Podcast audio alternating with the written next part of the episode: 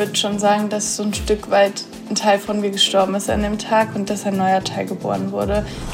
Nee, ich habe nicht wirklich getrauert. Mir haben die anderen Menschen getraut und ich musste trauern, weil die anderen Menschen traurig waren. Ich glaube, wenn es kein Social Media gegeben hätte, ich glaube, es wäre komplett gegenteilig gelaufen, dass ich komplett mich zurückgezogen hätte und sehr introvertiert mit dem Ganzen umgegangen wäre. Und die Menschen machen einfach, einfach so Fotos, als wäre ich so, keine Ahnung, so ein, so ein wilder Elefant, der so durch die Stadt läuft. Und das finde ich ganz, ganz schrecklich, dass die Leute einfach ihr Handy zücken und Fotos von mir machen, als wäre ich irgendein wildes Tier. So. Talk mit Tees. Angie Babür hat Ende 2019 bei einem Autounfall beide Unterschenkel verloren. Noch im Krankenhaus hat sie den Entschluss gefasst, aus dieser Veränderung das Beste zu machen und anderen Menschen mit ihrer Geschichte Kraft und Motivation zu geben. Und knapp zwei Wochen bereits nach dem Unfall hat sie in ihrer Instagram-Story erzählt, wie es ihr geht. Und die Menschen da draußen wollten es hören. Und das wollen sie auch immer noch. Mittlerweile sind es über 150.000 Follower, denen sie zeigt, mein Leben ist genauso wie deines. Wie alle anderen habe ich gute und schlechte Tage. So, hallo nach Köln. Da bist du wahrscheinlich.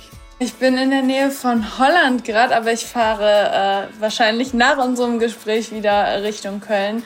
Und ähm, ja, ich war jetzt äh, geschäftlich unterwegs und musste auch mal aus meinen vier Wänden rauskommen, mal wieder was Neues sehen. Ähm, man kennt das ja.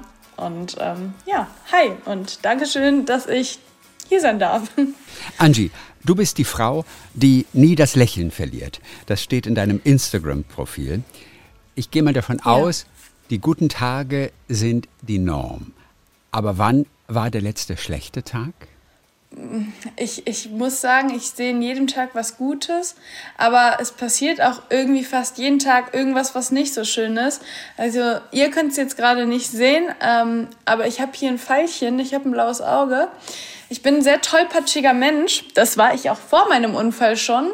Und das kommt von keinen Medikamenten oder so. Das ist einfach meine Eigenheit. Und ähm, ja, ich habe ein blaues Auge aktuell, weil ich irgendwo gegengelaufen bin. Ähm, ja, passiert. Das war nicht so schön und auch äh, schmerzhaft. Und das ist dann etwas, hm, da kann man sich drüber ärgern, aber ich sehe dann trotzdem auch alle schönen Dinge, die an dem Tag passiert sind und lasse die mir von einer Sache, die halt ein bisschen nicht so gut gelaufen ist, nicht kaputt machen. Ja. Du weißt, meistens ist das eine Ausrede. Ich bin irgendwo gegengelaufen. Da steckt meistens ja. etwas ganz anderes dahinter. In dem Fall stimmt es aber wirklich, ja. oder? In dem Fall stimmt es wirklich, ja. Du verkörperst Positivität. Und das Erstaunliche ist, ja. du hast von heute auf morgen beide Unterschenkel verloren. Du hast zwei Tage geweint und getrauert um dein altes Leben, um deine Beine, die in der Verbrennungsanlage sind, äh, nee. wie du in dem Buch beschrieben hast. Habe ich nicht. Hm? Was? Ja, nee, ich habe nicht wirklich getrauert. Mir haben die anderen Menschen getraut und ich musste trauern, weil die anderen Menschen traurig waren. Also so, so ich, ich habe nicht wirklich getrauert. Aber du hast es geschrieben ja, in dem Buch. Ich ja, habe zwei Tage also es ist teilweise so. Ähm, aber ja, ja und nein. Also ich habe mehr wegen den anderen Menschen getraut und ja, es, es, es ist schwierig gewesen. Aber äh, es war etwas, was ich auch sehr schnell angenommen habe. Es, es, es, ich habe einfach auch ein bisschen Zeit gebraucht, das zu realisieren. Aber, aber zwei Tage. Die wenigsten können ja. nachvollziehen, wie du das geschafft hast. Wo ist bei dir dieser Schalter? Oder was ist dieser Schalter, den du nach zwei Tagen umgelegt hast? Ja, du sagst ja, dass du mein Buch gelesen hast oder dass du einiges von meinem Buch gelesen hast. Es ist einfach in meinem Leben schon verdammt viel passiert und ich bin einfach schon durch viele blöde Situationen durchgegangen und die haben mich, glaube ich, so ein bisschen nicht darauf vorbereitet, aber so ein bisschen abgehärtet, sodass ich Dinge, die passieren oder Dinge, ja, die einfach mein Leben negativ beeinflussen, dass ich die besser wegstecke als jemand, der vielleicht noch nicht so viel Schlechtes erlebt hat. Also du sprichst auch von familiären Geschichten, von dem schlechten Verhältnis zu deinem Vater. An was denkst du sonst noch, wenn es um diese ja, großen herausfordernden Ereignisse geht, die dich irgendwie ja. auf diesen Tag offensichtlich vorbereitet haben? Ja, absolut. Also so alleine, also ich, ich sag selber auch im Privaten sehr oft, der wichtigste Mensch in meiner Kindheit war einfach mein Opa. Und mein Opa wurde mir halt viel zu früh genommen. So, ich muss auch sagen, ich habe ich hab eine Schwester und ich habe auch einen Cousin und eine Cousine und die haben Opa gar nicht so kennengelernt, wie ich ihn kennengelernt habe, was so unfassbar schade ist. Und auch das, ähm, ich, wie alt war ich damals? Ich glaube 14 oder so, als mein Opa gestorben ist. 14, 15. Das, ich, ich weiß gar nicht genau, es ist schon so lange her ähm, das war für mich richtig, richtig schlimm, weil er einfach mein Mensch war. Und er ist auch immer noch mein Mensch. Er lebt in mir auch weiter. Ich sehe das in sehr vielen Situationen. Und in meinem Buch geht es ja auch in einem Kapitel um meinen Opa. Und es ist einfach so, auch wenn dir so ein geliebter Mensch entrissen wird, ob durch den Tod oder durch andere Umstände, dass man einfach vielleicht auch einen Menschen verliert, weil man den Wohnort wechselt oder weil dieser Mensch sich dazu entscheidet, sein Leben nicht mehr mit dir zu teilen oder du entscheidest dich dazu, das Leben nicht mehr mit der Person zu teilen, obwohl dir diese Person eigentlich sehr am Herzen liegt.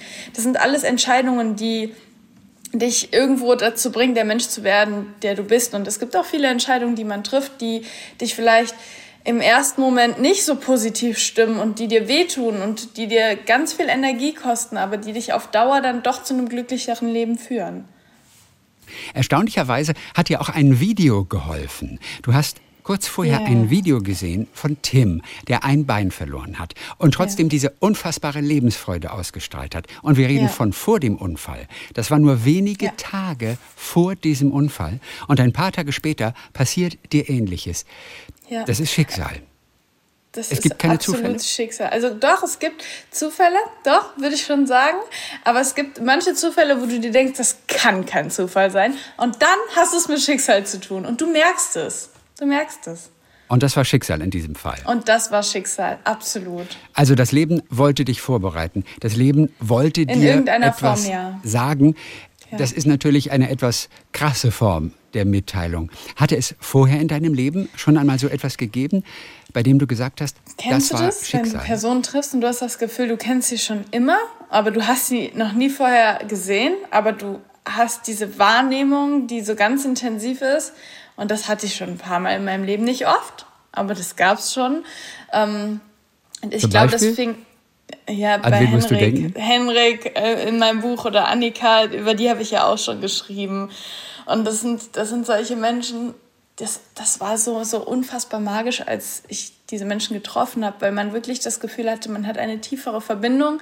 Und das war einfach, das waren Schicksalsbegegnungen. Und mit den Menschen habe ich auch heute überhaupt keinen Kontakt mehr, was für mich nicht schlimm ist, ich glaube, das Leben hat sich einfach ja so anders entwickelt bei den jeweiligen Menschen, dass es gar nicht so passen würde. Aber ich bin trotzdem unfassbar froh, dass diese Menschen ein Teil von meinem Leben immer noch sind. Erzähl ganz kurz noch von Annika zum Beispiel. Ja. Wie sah diese erste schicksalshafte Begegnung aus? Ähm, wir waren auf dem Spielplatz und ich war mit der Tochter von Mamas Freundin. Also meine Mama hatte eine Freundin, also keine Partnerin, sondern eine normale Freundin. Und die hatte auch ein Kind. Und mit der habe ich mich eigentlich gar nicht so gut verstanden, aber immer wenn sie da war, habe ich halt mit ihr gespielt, weil mir blieb ja nichts anderes übrig, so was soll ich machen, mit am Tisch von den Erwachsenen sitzen. Und dann sind wir auf dem Spielplatz gewesen.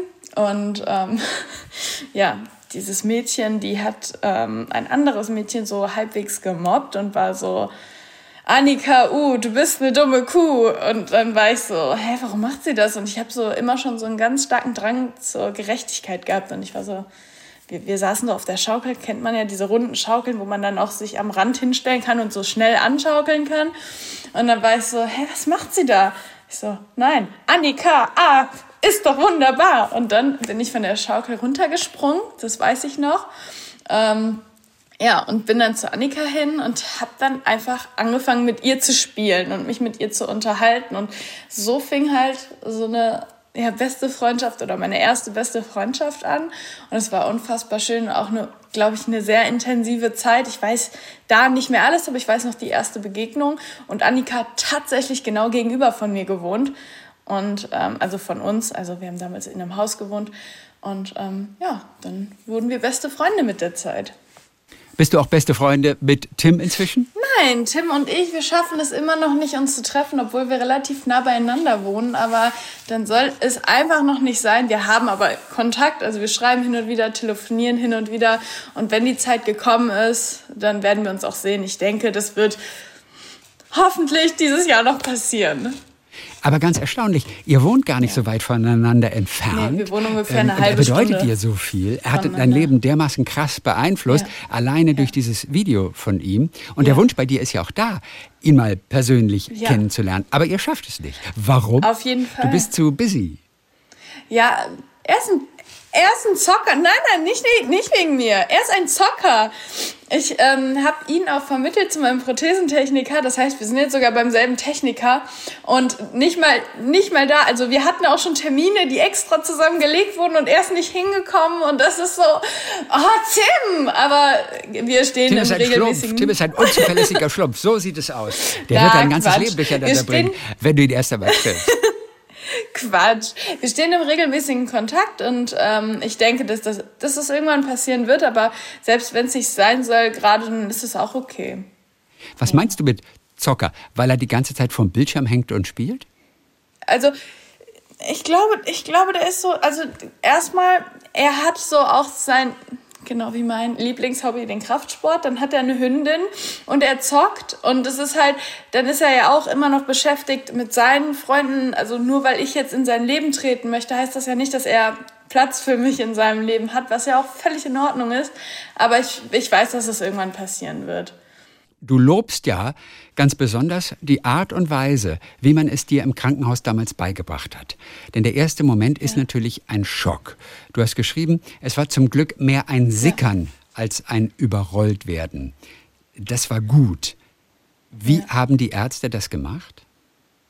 Also erstmal stand ich unter so krassen Drogen, also ich habe so, so heftige Medikamente bekommen, sodass mein Gehirn einfach auch langsamer gearbeitet hat, was, glaube ich, sehr, sehr gut für mich war.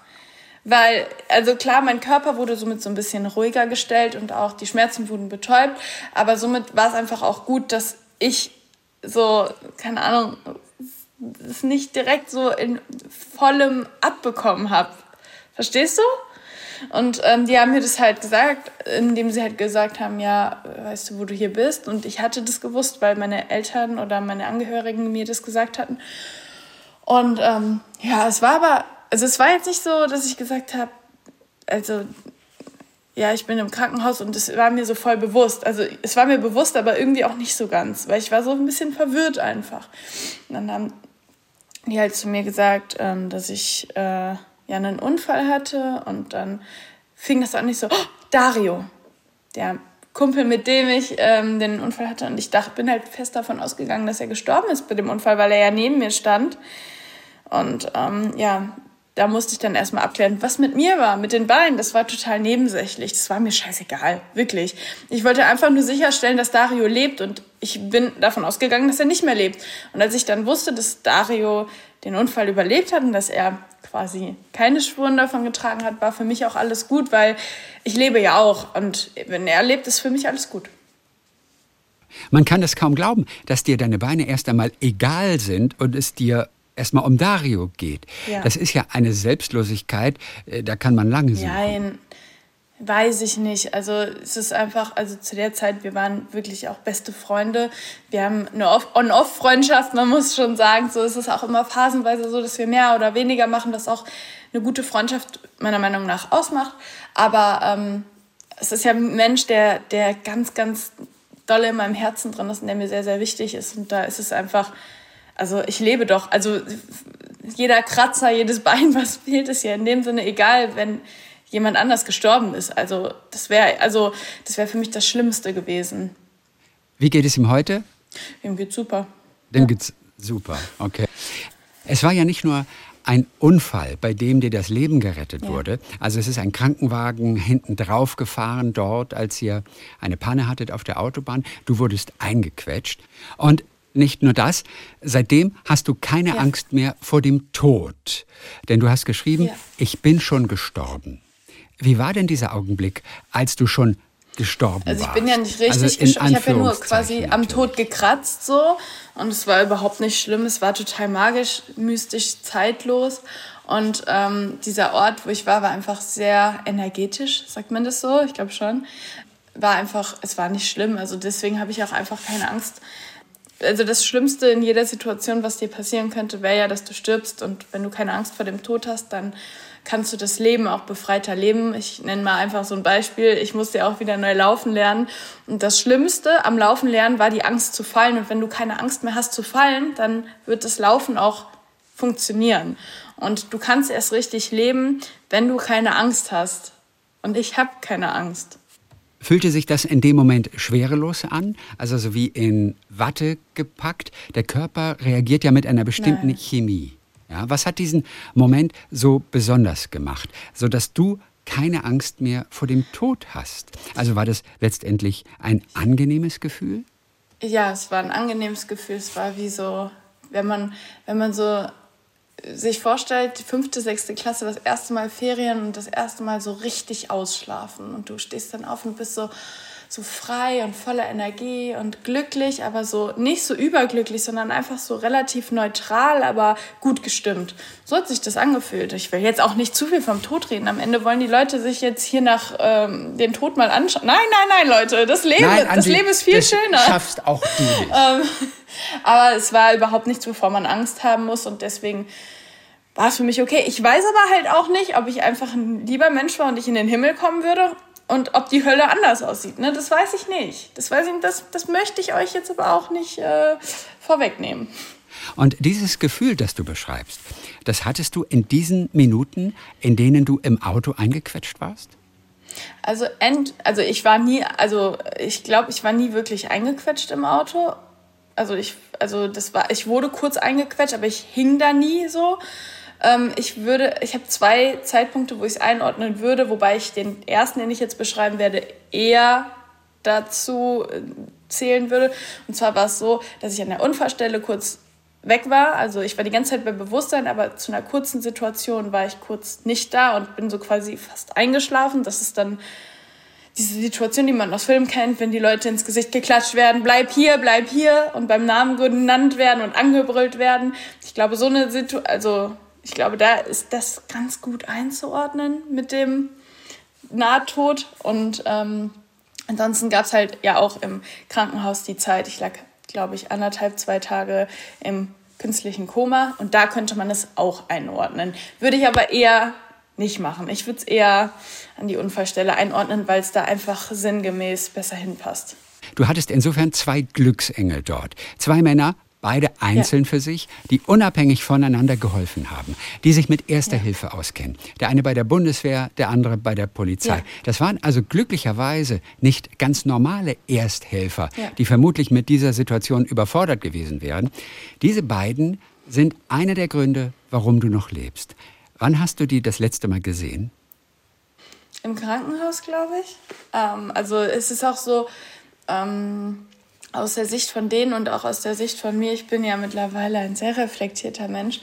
Ich war vor dem Unfall nicht Teil deren Leben und muss das jetzt auch danach nicht sein. Ich muss mich nicht in deren Leben reinquetschen, genauso wie bei Tim. Man kann seine Dankbarkeit ausdrücken, man man kann ähm, ja zeigen, dass man da ist und dass man ja nur wegen denen noch lebt. Und das ist etwas, was ich wirklich fast tagtäglich auch wahrnehme und auch dankbar für bin. Aber es ist nicht so, dass ich mich jetzt deswegen in deren Leben quetschen darf. Also das ist meiner Meinung nach wäre das unpassend, genauso wie der Unfallgegner vorher, also der, der Mann, der mich quasi eingequetscht hat, der darf auch, also den möchte ich auch nicht in meinem Leben haben. Der war vorher nicht da und der braucht auch jetzt nicht da sein, weil ich muss auch nicht bei dem im Leben sein, weil nur weil da jetzt was passiert ist, heißt das nicht, dass ich jetzt ein Teil von seinem Leben oder er ein Teil von meinem Leben werden muss. Du hast natürlich so eine Dankbarkeit, die du ausdrücken möchtest, aber das hast du ja auch entsprechend getan. Ja. Und letztendlich alles, was darüber hinausgeht, ist dann auch vielleicht zu viel für die beiden. Ne? Ja, weiß, also weiß ich nicht. Also ich habe ich hab ja auch versucht, den Kontakt so zu halten, aber ähm, es ist einfach so, dass jeder ja auch sein eigenes Leben lebt. Und ich, ich denke, dass ich ähm, ich habe meine Dankbarkeit ausgedrückt, aber mit dem, was ich darüber hinaus heute mache, mit meinem Buch, mit meinem Teilen meines Lebens, mit jeder, mit jedem Interview, was ich gebe, gebe ich ja ganz vielen anderen Menschen auch wieder was. Und ich glaube, dass das ganz schön ist, wenn man das in einem Kreislauf sich gestaltet und dass ich, ich werde, ich werde von zwei Personen gerettet und rette jetzt vielleicht nicht das Leben von vielen anderen, aber das Glücklichsein von vielen Menschen. Und das ist doch viel, viel schöner, als wenn ich mich jetzt nur auf diese zwei Menschen konzentrieren würde, die meine Dankbarkeit ja absolut schon erfahren haben. Ähm, klar kann man da nie genug dankbar sein, aber es ist doch viel schöner, wenn ich jetzt daraus noch was viel Größeres schaffe und noch viel, viel mehr Menschen ja, rette. Die Möglichkeit besteht natürlich, dass bei einem so schweren Unfall auf der Autobahn etwas zurückbleibt an Ängsten, an Skepsis. Aber du fährst ja. Auto wie Michel Mouton persönlich. Ja. Du hast zwei Prothesen, ein Spezialauto, das ist vor allem handbetrieben. Das allererste Mal Autofahren wieder dann auf der Autobahn. Und dann ist da noch ein LKW.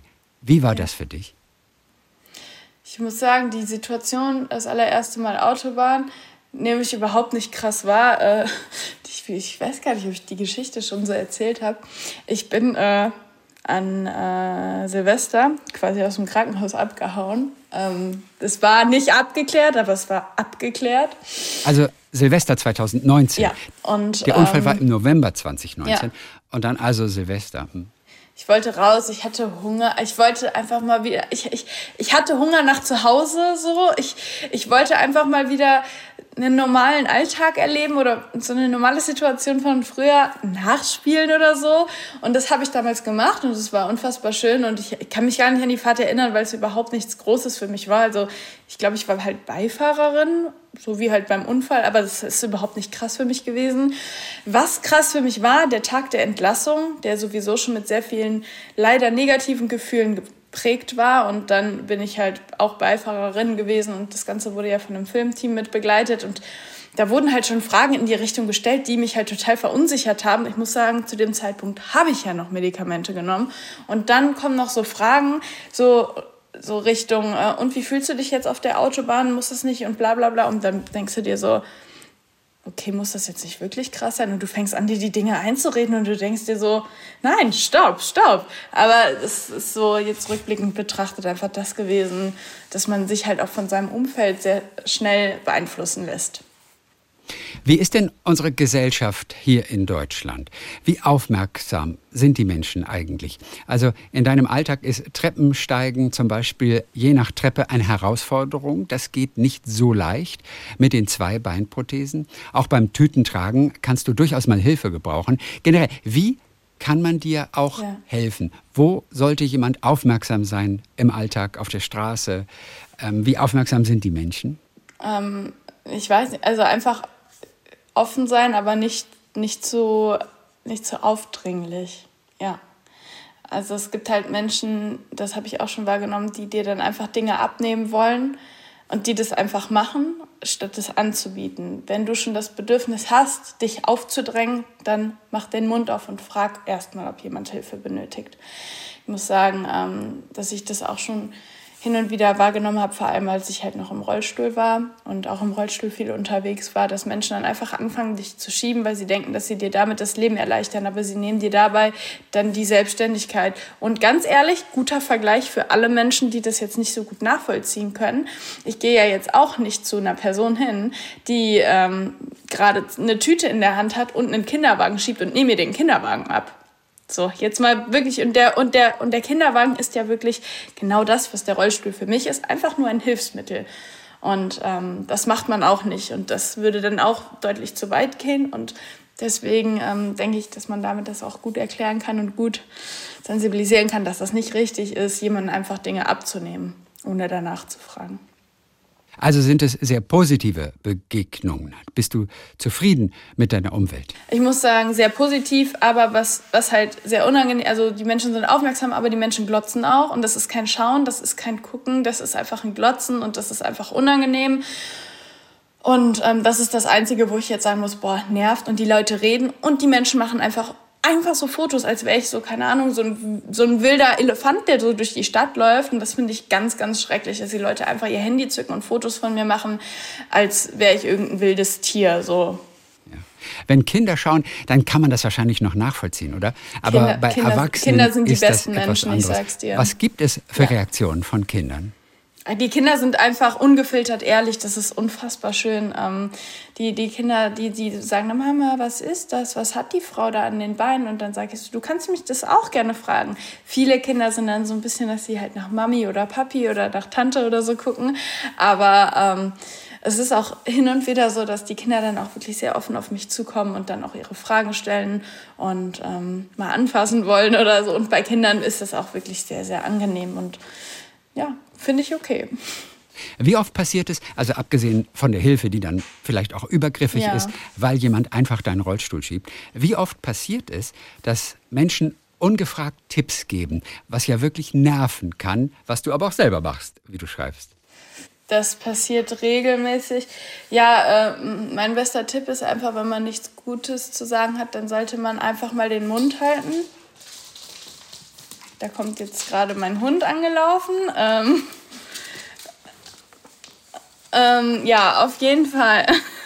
ähm, Tipps, ungefragte Tipps. Ja, ich bekomme dann den, den super guten Tipp, dass ich äh, ja oder, oder die aufmerksamen Abonnenten nehmen wahr, dass mein Hotelzimmer ja absolut nicht barrierefrei ist und wie es denn sein kann, dass sie mir so ein Zimmer geben ähm, mit Badewanne, warum ich denn keine Dusche. Leute, schaut ihr euch an, seht ihr, was ich überhaupt mache? Ich erzähle das so, so, so oft. Ich brauche eine Badewanne zum Duschen ich benötige keine Dusche. Eine Dusche ist viel zu gefährlich für mich. Und du kannst jetzt entscheiden, was für mich Barrierefreiheit ist. Da habe ich dann auch geschrieben, es ist für mich nicht barrierefrei, in einer Dusche zu duschen. Es ist viel zu gefährlich. Deswegen ist eine Badewanne, eine Badewanne für mich die bestmögliche Barrierefreiheit, die ich haben kann. Und dann bekomme ich von meinem Gegenüber, von der Person, die mir geschrieben hat, zu hören, Barrierefreiheit ist gesetzlich festgelegt und du machst die Regeln nicht neu. Und ich denke mir so, Bro, das ist mein Leben ich mach, ich mach die Regeln in meinem Leben. Ich entscheide, was für mich Barrierefreiheit ist. Und wenn ein, also wenn, wenn für mich eine Dusche mit Duschstuhl barrierefrei ist, wo ich runterrutsche und mich verletze, du, dann also ist irgendwas falsch. Ja, das bringt, also du merkst auch, da komme ich auch ins Stottern. Also das ist auch etwas, was mich dann ein bisschen wütend macht. Ne? Inwiefern hast du dich nach deinem Unfall verändert? Denn die Frage ist ja bei dieser unglaublichen Positivität, die ungebrochen ist, und du hast schon so einiges erlebt ja. im Leben, was dich in gewisser Weise vorbereitet, vielleicht auch abgehärtet hat. Also dich kann wirklich nichts aus dem Gleichgewicht bringen. War das denn vor dem Unfall exakt auch so? Bist du exakt die gleiche ja. Person? Nee, also ich würde schon sagen, dass so ein Stück weit ein Teil von mir gestorben ist an dem Tag und dass ein neuer Teil geboren wurde. Ich bin ähm, viel ruhiger, ich bin reflektierter, ich bin mehr so ein Genießermensch. Ich bin, ich nehme das Leben ganz, ganz anders wahr. Ich würde nicht sagen, dass ich jetzt irgendwie ein viel besserer Mensch bin als vorher, aber ich, ich nutze meine Zeit und ich nutze auch ja, meine Stärken und Schwächen einfach, um anderen was zu geben und würde schon sagen, dass ich äh, ja das Leben einfach ganz anders wahrnehme. Ja. Das einzig Schlimme an dem Unfall, hast du geschrieben, das waren die Reaktionen ja. deiner Familie danach. Da gab ja. es große, große Absolut. Enttäuschungen. Mittlerweile hast du auch den Kontakt zu deinen ja. Eltern abgebrochen. Wobei deine Familie ja. zunächst mal die ganze Zeit für dich da war. Also im Krankenhaus, beim Papierkram, bei Behördengängen, ja. Anwälten, Krankenkasse, Versicherung, Polizei. Also unglaublich, was es nach einem solchen Unfall zu regeln gibt. Aber die haben sich schon gekümmert dann. Das war nicht das Problem, oder? Ja, schon. Also mein komplettes Umfeld, Familie, Freunde, Bekannte, da, da war schon sehr viel Unterstützung da. Das kann man schon so sagen und da bin ich auch sehr dankbar für. Das hätte ich ja auch von meinem kognitiven Zustand in der Zeit überhaupt nicht geschafft, weil ich einfach auch so stark unter Medikamenteneinfluss stand. Und ähm, da bin ich auch dankbar für. Aber man darf halt nicht vergessen, nur weil Menschen Dinge für dich machen, heißt das ja nicht, dass sie zwangsweise in deinem Leben bleiben müssen, weil das Menschliche ist halt früher oder später dann doch wieder auf der Strecke geblieben bei dem einen oder anderen und es hat einfach wirklich nicht gepasst. Weil, äh, ja, ich kann noch so viel für jemanden machen, ich kann noch so viel Unterlagen für jemanden sortieren, mich um noch so viele Dinge kümmern, aber wenn die wichtigen Sachen, die für eine zwischenmenschliche Beziehung ja von Wert und Bedeutung sind, wenn die nicht nur zu kurz kommen, sondern gar nicht da sind, dann sehe ich da halt auch keinen Sinn, nur weil jemand etwas für mich gemacht hat, eine Beziehung aufrecht zu erhalten. Also du hast mit deiner Mutter zusammen gelebt, das hat dann nicht funktioniert, hast du auch geschrieben. Also deine Mutter wollte das Pflegegeld, was ja auch okay war, aber sie wollte dann auch Gelder, die du möglicherweise mit deiner Social-Media-Tätigkeit verdienst. Äh, das macht dir ja gar keinen Sinn. Ja, also ich, ich würde da gar nicht so gerne in die Materie gehen, weil meine Mutter einfach gerade nicht anwesend ist und sie nichts dazu sagen kann. Es ist aber auch so, ich kann das auch aus ihrer Sicht verstehen, ähm, dass sie einfach ich bin, ich bin ja auch ihre Tochter und in dem Moment, wo ich fast sterbe, kommen vielleicht diese Muttergefühle dann doch mal durch. Und ähm, wir hatten auch eine Zeit lang ein Verhältnis gehabt, was sich wirklich stark verbessert hat und unfassbar schön in eine gute Richtung ging, was mich auch sehr, sehr glücklich gemacht hat. Aber es ist halt irgendwann dann doch wieder in eine andere Richtung gegangen, so dass ich sie unglücklich gemacht habe und sie mich. Und dann habe ich halt irgendwann für uns beide entschieden, dass das so nicht weitergehen kann. Ja. Und muss das für immer sein? Oder meinst du, das kann sich auch in zehn das Jahren mal nicht, ändern? Das muss nicht für immer sein. Alles kann sich, alles kann sich ändern. Ähm, nichts ist für immer. Ich kann auch morgen äh, irgendwas Schlimmes erfahren oder irgendeinen ne, lebensverändernden Einschnitt haben und dann verändert sich wieder alles. Du kannst nichts für immer entscheiden. Auch wenn ich morgen eine Person treffe, einen Mann treffe, eine Frau treffe, wo ich sage, ey, du bist der Mensch, mit dem ich mein Leben gerne verbringen würde, dann hast du immer noch keine Sicherheit, dass das wirklich so ist.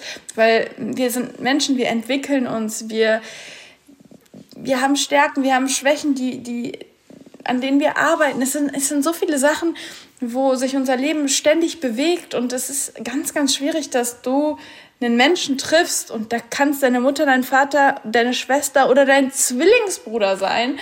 Ähm, du hast nie eine Garantie, dass man sich ähnlich entwickelt und dass es immer für beide Seiten passt. Und das ist, glaube ich, auch sehr mutig, wenn man sich entscheidet, ich gehe jetzt gerade mal meinen Weg ohne dich. Ich weiß nicht, ob für immer, für zwei Monate oder für fünf Jahre, aber ich brauche das gerade für mich. Was du auf jeden Fall tust, seit dem Unfall lebst du bewusst. Dir ist klar geworden, die ja. Zeit ist nicht unendlich, ich muss sie optimal ja. nutzen. Ab jetzt lebe ich wirklich so, wie ich es möchte. Und ich bin auch nicht mehr bereit, große Kompromisse einzugehen in Sachen Freundschaft. Also bei der Familie, da wissen wir, da hast du Entscheidungen getroffen, genauso wie auch bei Freunden. Du hattest eine beste Freundin, die es ja. mittlerweile nicht mehr gibt. Was hat die denn damals gemacht oder ja. eben auch nicht gemacht, sodass du dich dafür entschieden hast, die tut mir nicht mehr gut? Also ich glaube, viele horchen jetzt auf, weil sie in einer ähnlichen Situation sind. Ja, also wir hatten halt ähm, seit der ersten Klasse immer mal wieder unsere Ups und Downs, haben uns verloren und wiedergefunden. Ich kann dir jetzt mit ziemlicher Sicherheit sagen, dass ich diesen Menschen in meinem Leben nicht mehr haben möchte, weil sie mich einfach sehr oft sehr verletzt hat. Und ähm, ja, für mich, für mich war es das. Äh, es ist einfach also so. auch, weil sie mit der Situation schlecht umgegangen ist, weil sie die falschen Dinge gesagt hat. Ja, das auch, aber auch schon weit, weit vorher war es so. Also sie war auch zum Zeit des, also es ist, ich, ich spreche gerade von einer anderen besten Freundin, aber es sind mehrere besten Freundinnen gewesen, die ich bereits losgelassen habe. Aber bei ihr zum Beispiel war es einfach so, dass es irgendwann der Punkt war, dass ich gemerkt habe, wir haben komplett unterschiedliche Wertevorstellungen. Und ähm, das passt einfach nicht. Und ich habe einfach, ich bin ein Mensch, ich gebe sehr gerne sehr viel. Und wenn ich einen Menschen liebe, ob das ein Partner, eine Partnerin, was weiß ich, eine beste Freundin ist, man liebt und man gibt. Und so bin ich halt. Und es ist nicht so, dass ich mega was von anderen erwarte, aber ich, ich würde mir schon wünschen, dass ich von meinem Gegenüber mindestens die Hälfte davon zurückbekomme. So. Und da geht es nicht um Geld oder so, da geht es einfach um Aufmerksamkeit, Liebe, Anerkennung und ähm, auch viele Dinge, die mir halt auch aus meinem Elternhaus fehlen, die mich dann triggern würden, wenn ich sie nicht bekomme. So, da kann ich auch ganz offen drüber sprechen. Und das ist dann bei der einen oder anderen Person nicht so gewesen. Und dann war es halt zuletzt auch mal eine Freundin, ähm, die ich dann über alles geliebt habe, weil wir einfach schon so eng befreundet waren und wir uns so lange schon kannten. Aber irgendwann war halt auch der Punkt, dass ich gemerkt habe, wenn ich mich mit ihr treffe, treffe ich mich nur noch, weil wir so, so lange befreundet sind und weil wir uns so lange nicht gesehen haben und nicht, weil wir jetzt das Bedürfnis haben, uns zu sehen oder weil dieses Bedürfnis vielleicht leider nur noch einseitig ist. Und dann habe ich gesagt, dass ich mich dafür entscheide, dass wir jetzt getrennte Wege gehen, weil das nicht fair ist. Also ich ging davon aus, dass äh, Freunde schlecht geredet haben über dich oder dass Neid im Spiel war. Liege ich da richtig? Nee. Nein. Nein. Also, dass Leute geredet haben, Menschen reden sowieso. Also, das ist etwas, was völlig normal ist. Ich glaube, meine Mutter redet über mich, genauso wie, keine Ahnung, eine Ex beste Freundin über mich redet, genauso wie ich jetzt gerade ja auch über Freundschaften rede, die vergangen sind. Aber das ist ja kein Lästern, das ist kein Herziehen, das ist einfach nur reflektieren und ähm, akzeptieren auch. Und ich finde es überhaupt nicht schlimm, wenn Menschen über einen reden, weil ja, so, so, so, so denken sie vielleicht auch über Situationen nach, die mal waren. Denn ich frage mich, was ist es, was dazu führt? Nur unterschiedliche Interessen? Das ist ja fast schon ein bisschen zu wenig. Ganz, ganz einfach gesagt, ähm, wenn du merkst, dass Menschen dir Energie rauben und du solltest keine Menschen in deinem Umfeld haben, die dir Energie nehmen, dann ähm, solltest du vielleicht mal überlegen, ob du was ändern musst. Weil, also ich habe ich hab ganz viele Menschen aktuell in meinem Umfeld, mit denen bin ich und mit denen kann ich noch so lange reden und das raubt mir keine Energie. Und damit meine ich nicht den Schlaf, Energie, so diese, diese Energie, die du im Schlaf wieder bekommst, sondern diese Lebensenergie, diese Qualität, diese, diese, diese Glückseligkeit. Aber wann rauben die Menschen Energie? Wenn sie was Wenn die Energien machen? nicht passen. Wenn sie nur von sich reden ja, zum Beispiel? vielleicht, wenn aber wenn Menschen einfach, sind, ja, oder, oder wenn Menschen einfach viel negativ sehen und im Leben einfach darauf bestimmt sind, äh, wenn 100 Sachen positiv laufen, sich doch eine Sache rauszupicken, die nicht so positiv ist.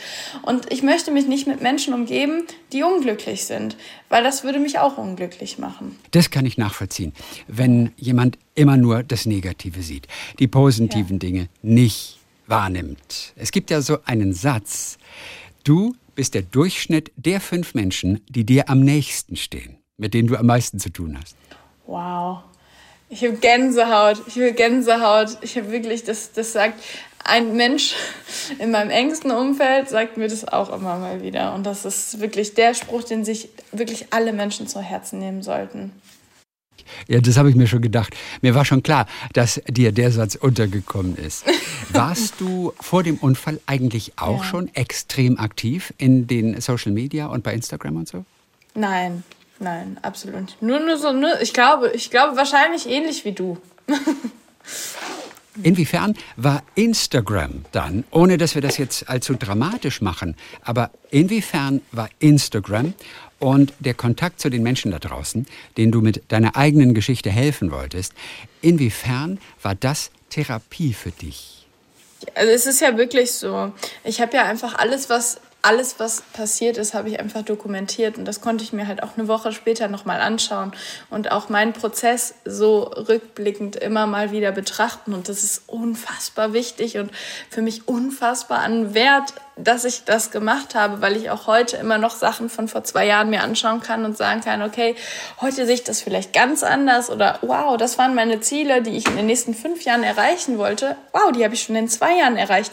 Also das ist schon so wie eine Therapie. Also jeder, also jeder, der mal so in der Therapie war oder in der in, in die Richtung etwas Selbstentwicklung oder so, also nicht Selbstentwicklung, selbst Selbstverwirklichung, Persönlichkeitsentwicklung, so in die Richtung was gemacht hat. Da gibt's ja auch ähnliche Prozesse, dass man einfach Dinge anspricht, aufschreibt und dann sich das irgendwann später nochmal anschaut, Ziele formuliert und diese Ziele aber aus den Augen packt und schaut, ob man diese Ziele erreicht. Also es sind ja alles so Sachen, die ich dann automatisch dadurch, dass ich halt mein Leben auf Social Media geteilt habe, gemacht habe.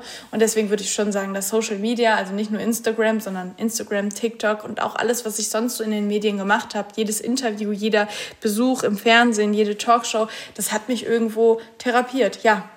Hätte es keine Social Media gegeben, wie wärest du dann mit diesem Ereignis umgegangen? Ich glaube, wenn es kein Social Media gegeben hätte, dann wäre ich heute bei weitem nicht so stabil und nicht so sicher, selbstsicher, wie ich es heute bin. Und ähm, wie wäre ich mit dem Ganzen umgegangen? Boah, keine Ahnung. Keine Ahnung. Ich glaube, ich glaube, es wäre komplett gegenteilig gelaufen, dass ich komplett mich zurückgezogen hätte und sehr introvertiert mit dem Ganzen umgegangen wäre.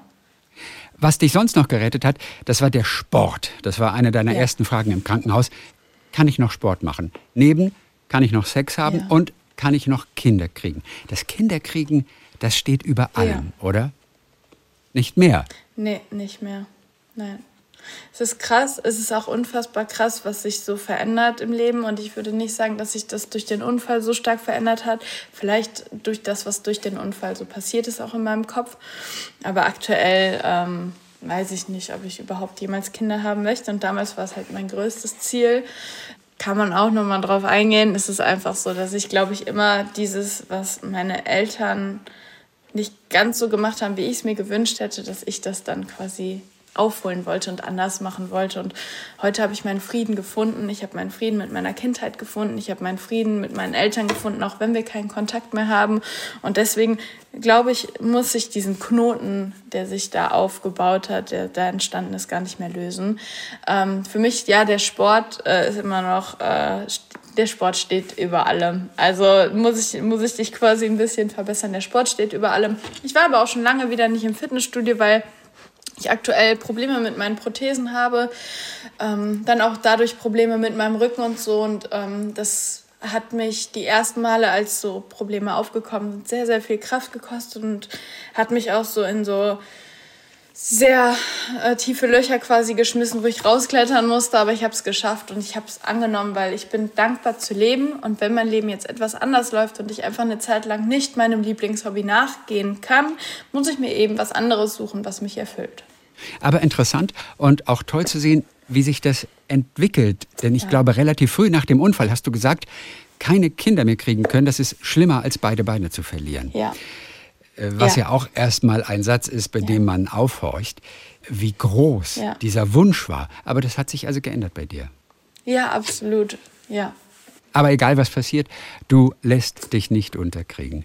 Möchtest du eigentlich noch zum BKA? Denn das war ja immer ein großer ich, Wunsch das, das wäre ja körperlich überhaupt nicht mehr so möglich. Und ähm, ich habe ich hab meine Berufung gefunden. Dann wünschen wir dir alles Gute, dass du ganz schnell wieder Sport machen kannst, weil das so extrem wichtig ist für dich. Dankeschön. Du hilfst ja. vielen, vielen Menschen ja. mit all dem, was du in den sozialen Netzwerken erzählst, zum Beispiel auf Instagram oder aber in diesem Buch, in dem du deine Geschichte aufgeschrieben ja. hast. Mein Glück ist meine Entscheidung. Dann ganz herzlichen Dank, Angie Berbür. Und viele Grüße. Dankeschön. Talk mit Tees. Ein Podcast von SWR3.